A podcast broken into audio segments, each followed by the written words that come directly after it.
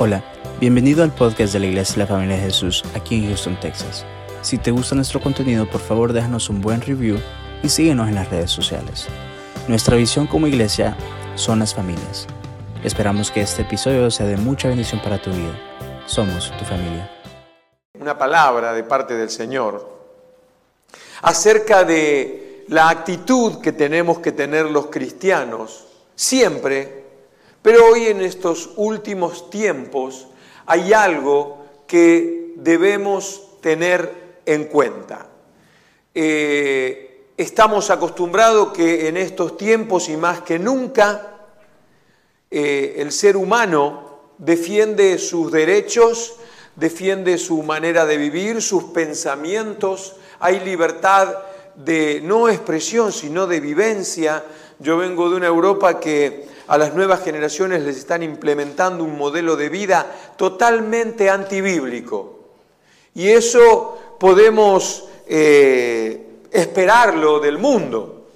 Pero en la iglesia es otra historia. En la iglesia eh, el Señor nos ha dejado un mandato, una forma, una manera, y no nos podemos mover de allí. El título de la predicación de hoy le he puesto independiente o dependiente. No sé qué te sientes tú. Yo a la palabra independiente aquí en mi, en mi tablet la tengo tachada y resaltada la palabra dependiente. ¿Por qué? Porque nuestra vida depende del Señor. Decía estos días a los hermanos que eh, a veces se utiliza mal el texto bíblico que dice que el Señor quiere que todas las cosas sean hechas decentemente y en orden.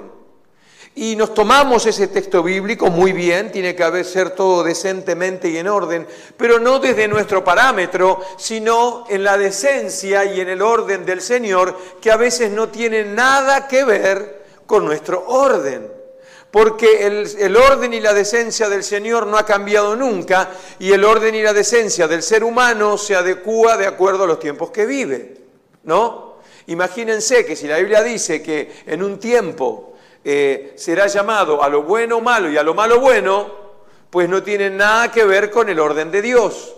Y cuando yo vengo a la iglesia, cuando yo vengo a la casa del Señor, resulta que quiero ver parámetros que me gusten a mí. Y los parámetros que yo tengo que encontrar en la vida, en mi vida de cristiano, en la vida de congregación, en la iglesia, tienen que ir conforme a las cosas establecidas por Dios. Y eh, había alguien que tenía claro, alguien que quería vivir bajo la dependencia de Dios, y ese era David. Un hombre como nosotros, con sus pasiones, con sus errores, vaya errores, pero al fin y al cabo un hombre, dice en Hebreos, conforme al corazón de, de Dios.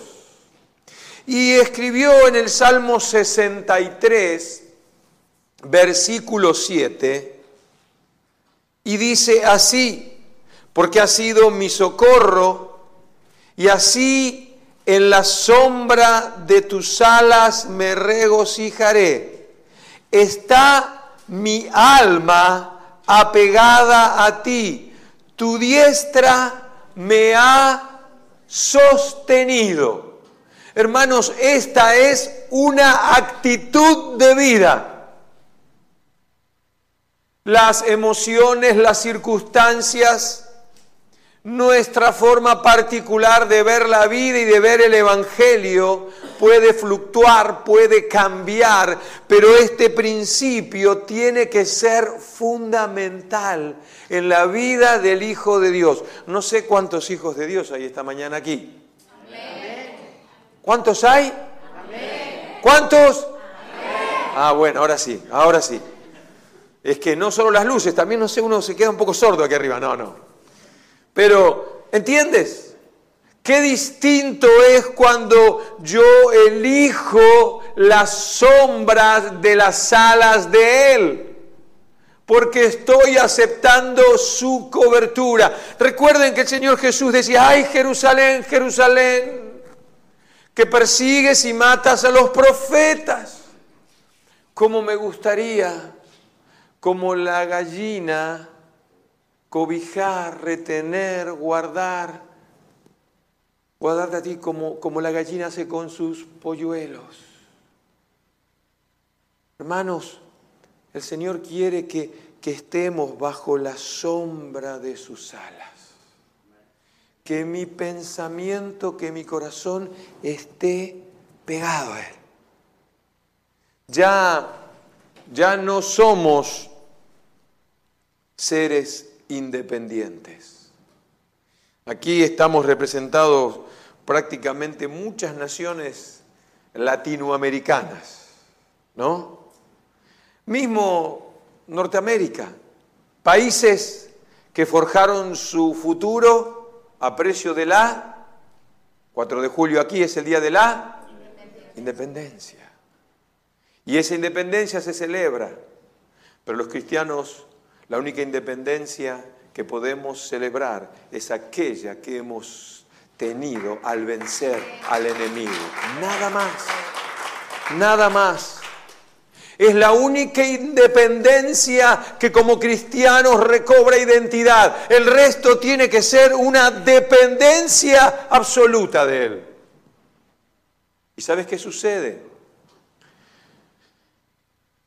Cuando alguien se rinde, cuando alguien depende de otro, debe aceptar las normas, las maneras, las formas. Ya no es a mi gusto, la iglesia no es a la carta, ¿se entiende? ¿No? A la carta, no es un menú de, del restaurante. La iglesia es a la forma y a la manera del Señor. Dice Pablo en Colosenses capítulo 3, versículo 2. Poned la mira en las cosas de arriba, en las cosas de arriba, no en las de la tierra los pasos dependientes del Señor que hacemos en la tierra es mirándolo a Él. Sí. No es nuestra vida, nuestra, nuestra mirada no está en las cosas momentáneas, pasajeros, está en lo eterno. Pero mientras ponemos la mirada en lo eterno, tenemos que vivir aquí, ¿no? Ahora a la tarde vamos a, comer. No, yo no voy a comer porque yo estoy, mi, mirada tengo en lo, en lo eterno. No, no. Vamos a comer. Y luego habrá que ir a dormir a la noche. Y mañana habrá que ir a trabajar. No, pastor, yo pienso en lo eterno. No, no, no. Una cosa no tiene nada que ver con la otra. Pero sí quiero decirte que cuando yo pongo mi mirada, cuando yo eh, entiendo, ya no descubro un rol que, nos gusta. ¿Sabes que, que al ser humano le gusta siempre tener el rol de juez? Siempre. Y eso era en la pasada manera de vivir. Cuando conocemos a Cristo, cuando nuestra vida depende del Señor, comprendemos y entendemos que el único que vive todo el tiempo emitiendo juicio, ¿sabes quién es? ¿Quién? Satanás, el diablo. Jesús es el mediador, el único ser creado, le decían estos días, creo que a los hermanos el viernes, el único ser creado que está delante del trono de Dios y que no entendió nada, por eso fue confinado a, esa oscuridad eterna del infierno. Es el diablo. Él está delante del Señor acusándonos todo el día, sí, a ti y a mí. Todo el tiempo. ¿Y sabes qué le dice Dios? Le dice, cállate si tú eres el padre de la mentira. ¿Por qué ese pecado? ¿Por qué esa actitud? Por eso que tú vienes a acusar a, a mi hijo, a uno de mis hijitos. Jesús lo ha pagado en la cruz. Por eso es el mediador. Entonces, hermanos, ahí quiero llegar. Cuando yo tengo la, vista, mis ojos puestos en las cosas de arriba, tengo que entender que cuando ocupo el rol de emitir juicio, estoy sirviendo al diablo. Qué fuerte, ¿no? Perdona, tal vez nunca lo viste así. No, no, pastor, es que yo tengo razón. Mira, el único que tenía razón era Jesús el justo muriendo por los injustos. Y ahí quiero llegar. Dice Hebreos 12.2, eh, puesto los ojos en Jesús, el autor y el consumador de qué? De nuestra fe. Hermanos, a la iglesia venimos a adorar a honrar, a glorificar el nombre del Señor, a escuchar su palabra, a crecer. Lo demás no tiene nada que ver con el Señor. Y yo te lo digo no, por nada en especial, pero sí eh, muy especial. Porque es lo que está viviendo hoy la iglesia la iglesia, el peor ataque que tiene a veces es dentro de la iglesia. Por eso el Señor nos insta, nos invita a que pongamos nuestra mirada en Él para pasar de toda, de toda situación y entender qué es lo que el Señor quiere que hagamos. De verdad. La pandemia ha sido un ataque feroz a la iglesia del Señor. Hay una gran cantidad, un alto porcentaje de cristianos que han dejado de congregarse. Siguen la iglesia desde el sofá de casa. Hmm. Está bien, a veces uno no puede, está enfermo, pero, pero hay, cristianos que han, han reemplazado el asistir a la iglesia por estar en el sofá de casa. En el mejor de los casos, algunos tomando un café, otros tal vez tomando una cerveza. Qué, qué, loco, ¿no? Y poco a poco el enemigo va a usar toda situación para que la iglesia pierda, para que la iglesia pueda, eh, que la iglesia pierda ese rol de que los hermanos nos congregamos. Y repito, no, no estoy en contra, nosotros en Reus también transmitimos las reuniones. Hay muchos hermanos que no pueden llegar porque trabajan. O otra cosa muy, muy buena es, a ver el palo que me dio el pastor hoy, lo voy a escuchar otra vez. Y voy y lo ves otra vez. Pero la iglesia está siendo atacada. Y a veces los cristianos tomamos eh, eh, eh, decisiones equivocadas. ¿Por qué? Porque dejamos de poner nuestra vista en las cosas de arriba, porque quitamos los ojos de Jesús y los pusimos no sé en dónde. Y los ponemos justo al, al quitar los ojos de Jesús, lo estamos quitando en el autor y el consumador de nuestra fe. ¿Será, hermanos, que cuando empezamos a mirar otras cosas, es porque dejamos de creer que Él es nuestro socorro? ¿Será que cuando dejamos de depender de Dios le damos lugar a nuestro razonamiento? Tenemos dos personajes bíblicos. Uno, Moisés. Él el Señor le dijo, mira, sube al monte, tengo que hablar contigo. Y fue tal la dependencia de Moisés en ese monte que estuvo 40 días y no se ocupó ni en comer.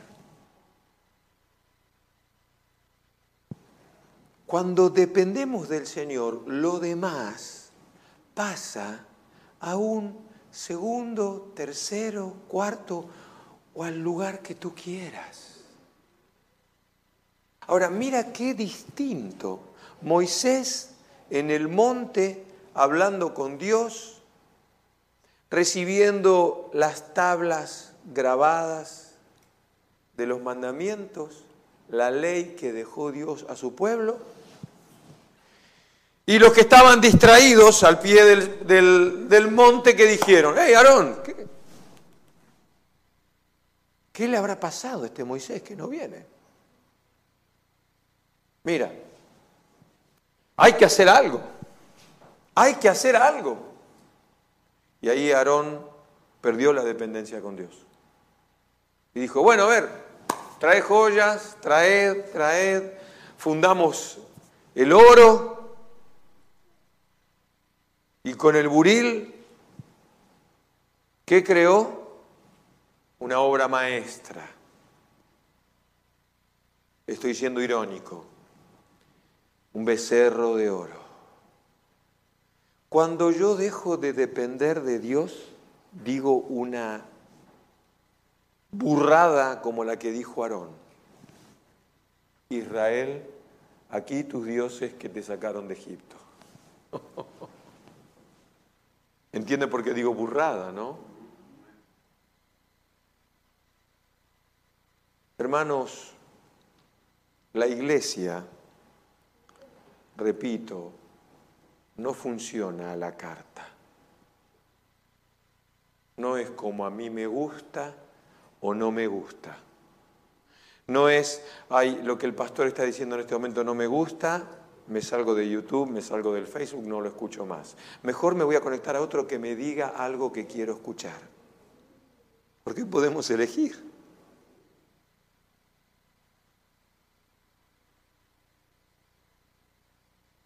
¿Qué problema? Cuando no dependemos de Dios, cuando nos nombramos independientes.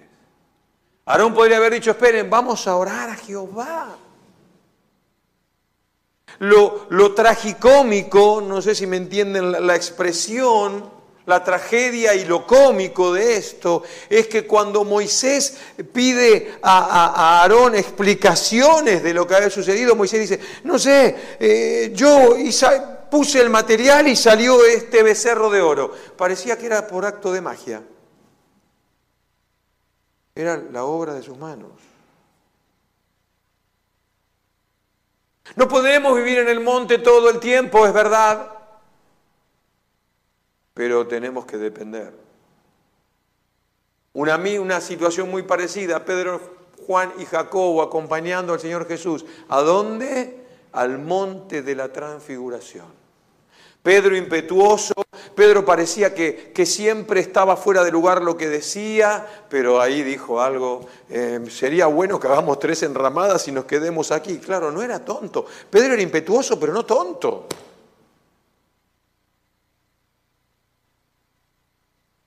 Ahí estaba Moisés, Elías hablando, escuchando la voz con Jesús. Montemos unas enramadas, no nos bajemos del monte. Pero hay que bajar del monte. Pero lo importante es que cuando bajo del monte me llevo conmigo la presencia de Dios. Cuando bajo del monte no corto mi dependencia de Dios. Esto es así. Satanás y el mundo van a trabajar para qué? Para que mi vida sea independiente de la relación con Dios. El enemigo te va a decir, ¿ves para qué orás si Dios no te contesta? Mira lo que el pastor está diciendo, te está diciendo. Seguro que alguien le contó algo tuyo y por eso te está el pastor. Es el enemigo. Vete a otro lugar, mira que aquí te están atacando. No, hermanos, cuidado. Esta es tu casa. ¿Esta es tu casa? ¿Esta es tu casa? Defiéndela. ¿Y cómo la defiendo? Aquí en, Houston la gente puede ir armada, ¿no? No, no, no, no digo. No digo de esa manera. A más de uno nos gustaría, ¿no? No. Defiéndela dependiendo del Señor, orando por este lugar. Necesitamos que la iglesia, la familia de Jesús en Houston, como la iglesia en Reus, como cada iglesia, dependan del Señor. Ah, bueno, problema, problema del pastor Miguel. Que esa patata caliente la, la coja Miguel. Y a ver Brenda cómo lo ayuda. A ver. No, queridos. No, queridos. La iglesia del Señor es responsabilidad de toda la congregación. Un aplauso al Señor. ¿Quién entiende eso? Eso lo entiende el que depende del Señor, nada más. A todos nos gusta, ¿no? Cuando somos pequeños, que mamá nos haga la comida, nos espere con algo sabroso, ¿no? Pero imagínate, cuando uno ya tiene 30, 40, 50 años, ya, ya pasó, ya mamá no está, ¿no? Algunos le dicen a la mujer, ay, qué rico que cocinaba mi madre, y ahí la mujer a la suegra, ¡ah! ¿No? Pero uno da pasos. Digo, ¿alguno de, los hermanos de aquí todavía gatea o ya caminan? Sí, ¿no? Iba a decir si alguno usa pañales, pero bueno, algunas veces por enfermedad, pobre tiene que usarlo, ¿qué va a hacer?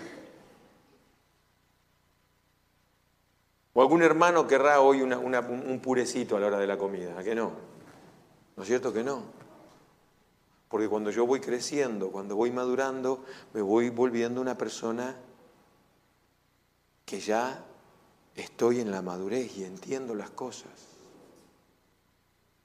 Pues te pido que entiendas y dependas de Dios para crecer, para crecer. Entiende que los planes del diablo siempre son para destruirte, siempre, siempre. ¿Y sabes cuándo el diablo huye? Cuando ve que tú dependes de Dios. El mismo Jesús fue tentado en el desierto y por el mismo diablo en persona. Y aún en esas tentaciones el diablo osó nombrar la palabra de Dios. Y Jesús le contestó con la palabra de Dios. Pero cuando el diablo vio que Jesús dependía de Dios, de su palabra, ¿qué hizo? Huyó, se marchó. ¿Sabes que hay un dicho que los pájaros pueden revolotear en nuestra cabeza, pero que aniden? ¿Depende de qué? ¿De la lluvia? ¿Del tornado? No, de mí, dependen de mí. Así que hermanos, mientras más independientes somos de Dios, más estamos atados al pecado. Perdón, van a desear que no vuelva el pastor Santiago, me parece. Porque el camino más rápido para la destrucción de una persona son las decisiones tomadas a espalda de Dios. ¿Se entiende la expresión? Por eso el mundo va a la destrucción, porque el mundo es normal que tome decisiones a espalda de Dios. Pero tú y yo no. Nuestras decisiones tienen que ser tomadas en Dios. ¿Cómo sabemos que estamos tomando decisiones independizadas de Dios? Tengo algunas para decirte. Uno, cuando somos capaces de tomar nuestras propias decisiones sin que nos importe lo que Dios piensa. Ah, yo lo hago así, ya está. Dos, cuando pecar me da lo mismo. Y a veces uno dice, bueno, y piensa en que pecar, en que, en que mató a uno, en que... No, no, mira, en una mentira. En un chisme, en una murmuración.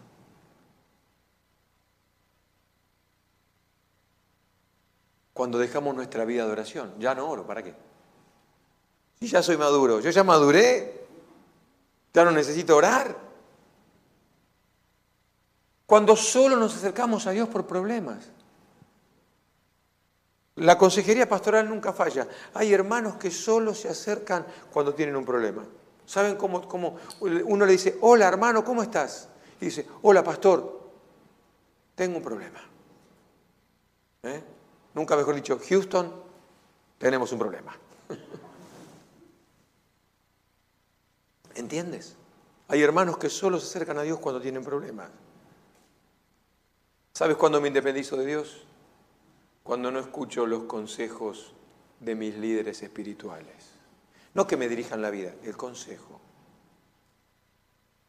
A veces hay gente, hay, hermanos que vienen con un problema muy grande y uno le dice, mira, ¿sabes qué vamos a hacer? ¿Qué? Y ya toma, coge papel y, lápiz para tomar nota. Eh, dice, vamos a orar. Ah, orar. ¿Y para qué vine a hablar con usted, pastor? Si era orar, me quedo en casa. Es que hay gente que, cree que, que, los pastores hacemos magia. ¿Se acuerdan de Naamán? Eliseo le dijo, ve, zambúllete siete veces en el Jordán y tu lepra se va a limpiar, serás sano. Una enfermedad maldita, no tenía cura. Excluían a los leprosos. ¿Sabes qué hizo Namán? Se fue enfadado, se enojó. Pero ¿cómo me dice que me zambulla en ese río? Hay otro río más limpio en ese.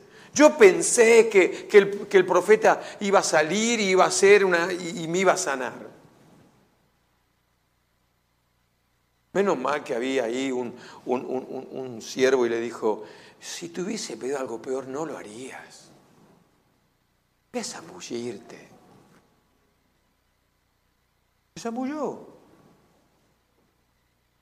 Fue sano. Fue salvo. Fue salvo. Entregó su corazón a... Él era, él no era del pueblo de Dios, fue salvo.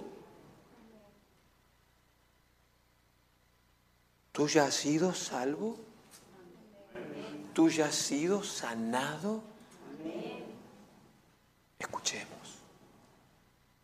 Escuchemos. Nos cuesta escuchar. ¿Saben? No dice el refrán. ¿Por qué nos dieron una boca y dos oídos? ¿Por qué? Porque hay que hablar menos y escuchar más.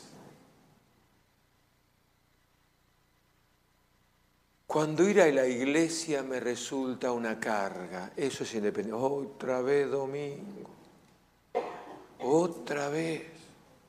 Pero si yo ya anoche ya lo escuché al pastor en la reunión de hombres, ¿para qué lo voy a escuchar otra vez? A veces se hace difícil ir a la iglesia. Yo les, voy a confesar algo, soy pastor, pero para mí el culto del viernes es el más difícil tengo que decir, vamos Santiago, hay que ir a la iglesia. Porque uno viene con toda la semana, que es, que aquello, y, y cuesta, nos cuesta ir a la iglesia, nos cuesta. ¿Sabes cuándo me independizo de Dios? Cuando Él no es una opción para mis necesidades. Cuando la última opción es Dios. Ya probé con todo, vamos a probar con Dios. Había un rey en Judá, Asa, hizo una reforma impresionante, puso la casa de Dios en orden, llevó al pueblo a la presencia de Dios, pero en un momento se olvidó de Dios, lo dejó de lado. Y dice que sus últimos días fue una enfermedad que él tuvo en sus pies. Y recurrió a todos los médicos pero no a Dios. Empezó bien, empezó dependiendo, pero terminó independiente. ¿Sabes cuándo? Mientras pasa el grupo de alabanza, por favor. ¿Sabes cuándo te independizas de Dios? Cuando te crees autosuficiente. Hay hermanos que dicen a veces, yo estoy para otra cosa. Yo estoy para otra cosa. No, a mí en la iglesia no me valoran. No se dan cuenta la joya que soy. A mí no me valoran. A mí no me valoran. Mira, hay tantas tonterías que a veces vienen a la cabeza de los cristianos. Yo te puedo decir que yo he roto el molde. No, no, no por lo, no, también. Yo no soy hijo de pastor. Yo soy hijo de una madre muy, muy, muy fiel al Señor y de un papá prácticamente ateo. Así que no tenía ningún, no venía de linaje escogido. Dejémonos de tonterías. Y te digo esto y no te digo nada. Porque hay, hay pastores que sus hijos son excelentes siervos del Señor. Pero ¿no te, ¿no te da la sensación que a veces le doy lugar al diablo y pienso tonterías?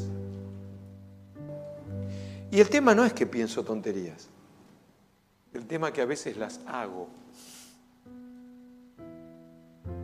y no mido las consecuencias.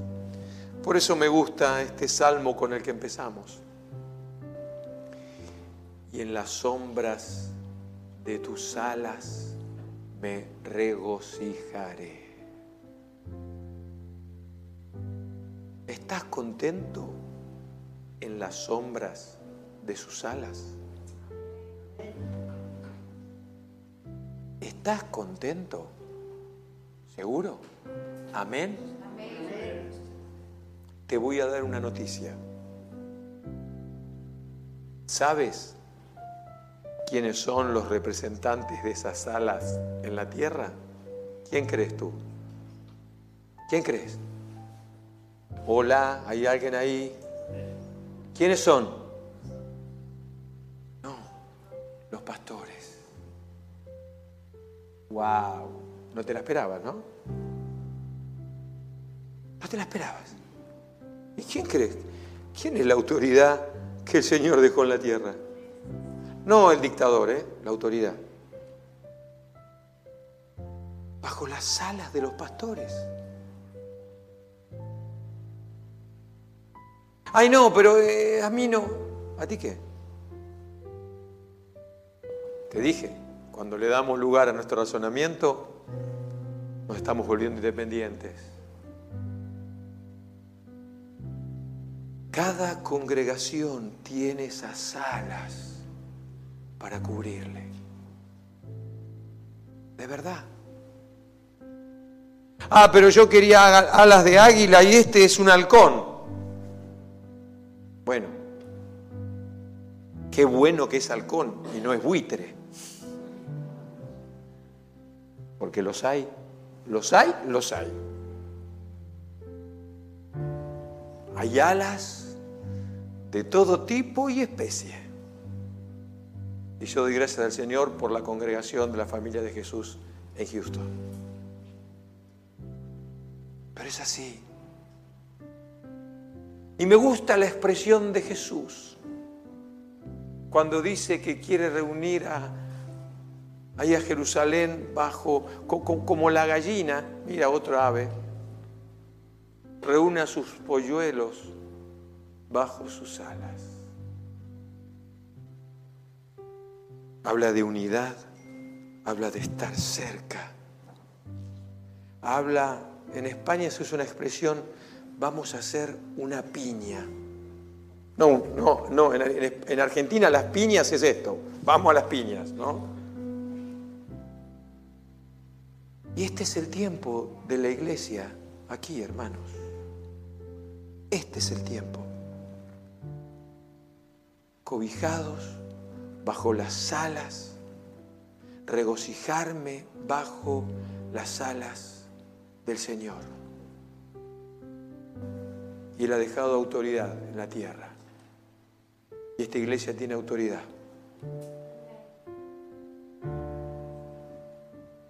Y como te he dicho en esta predicación, orar, cubrirnos, estar juntos con Él. Yo quiero invitarte esta mañana para terminar, que puedas cerrar un momento tus ojos y pensar en qué grado estás. Si estás en modo independiente, quítate, quítale el in. Quítate el, in, quítaselo para que quede dependiente. Y tal vez, mientras vamos a cantar esta hermosa alabanza que me va a acompañar Brian, puedas darte cuenta de aquellas cosas que hay que despojar para entrar en modo dependiente. Saben, yo voy a decir algo que como yo me voy, hoy es el último día me marcho, pero que yo echo de menos y, yo no lo puedo decir en mi congregación. ¿Sí?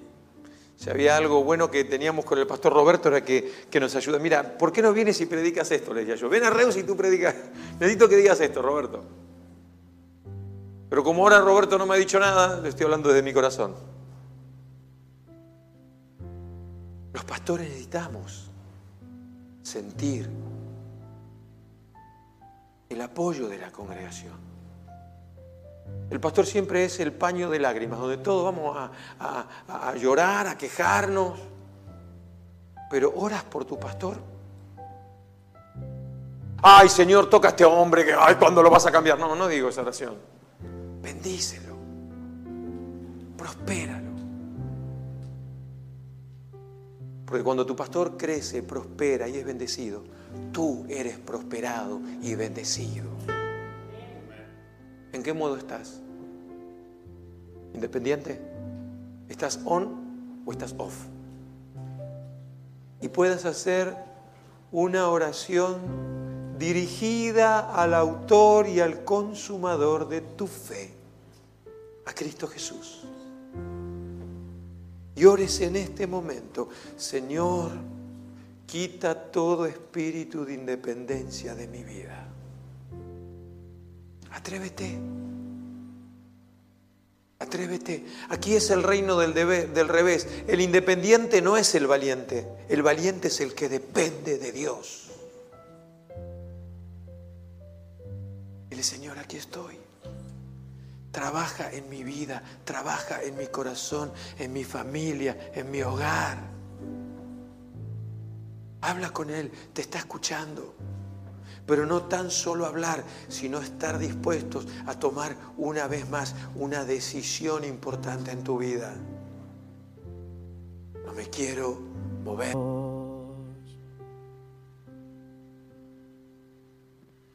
Amén, Señor. Gracias. Gracias Señor por la palabra de esta mañana. Y como congregación debemos cobijarnos siempre en las alas del Señor. Y creo que es el mejor lugar. Y sé que, como dijo Santiago, estamos siempre nosotros cubiertos por las alas del Señor. Y si el Señor nos dio alas es para que podamos volar también, ¿verdad? Porque el Señor nos ha llamado para conquistar también. Nuestro pastor siempre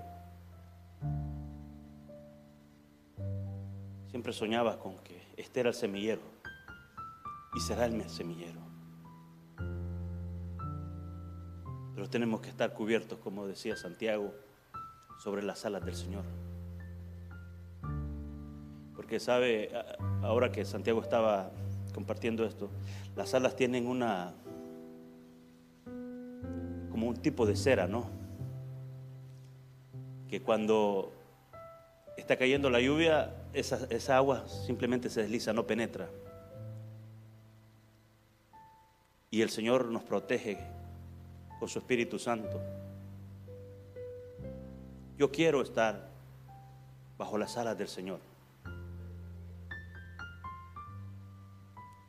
El pueblo quiere estar bajo las alas del Señor. Amén. Cerramos nuestros ojos. Padre, te damos gracias por la palabra de esta mañana, Señor. Te damos gracias, Señor, por la vida de Santiago, Señor, y de Karina, Señor. Que son, Señor, nuestros hermanos, Señor.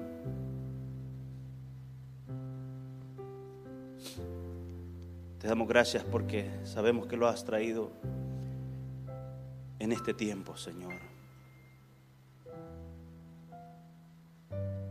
Bendecimos la palabra, Señor, y sobre todo que haga, Señor, y dé fruto, Señor, en nuestros corazones, Señor. Bendecimos a cada hermano de los que estamos acá reunidos en esta mañana, Señor. Te rogamos que los acompañes, Señor, en sus labores en esta semana, Señor, y que no apartes tu cobertura de ellos, Señor. Señor, en el nombre de Jesús te damos gracias. Estamos muy agradecidos contigo, Señor. En el nombre de Jesús. Amén y amén.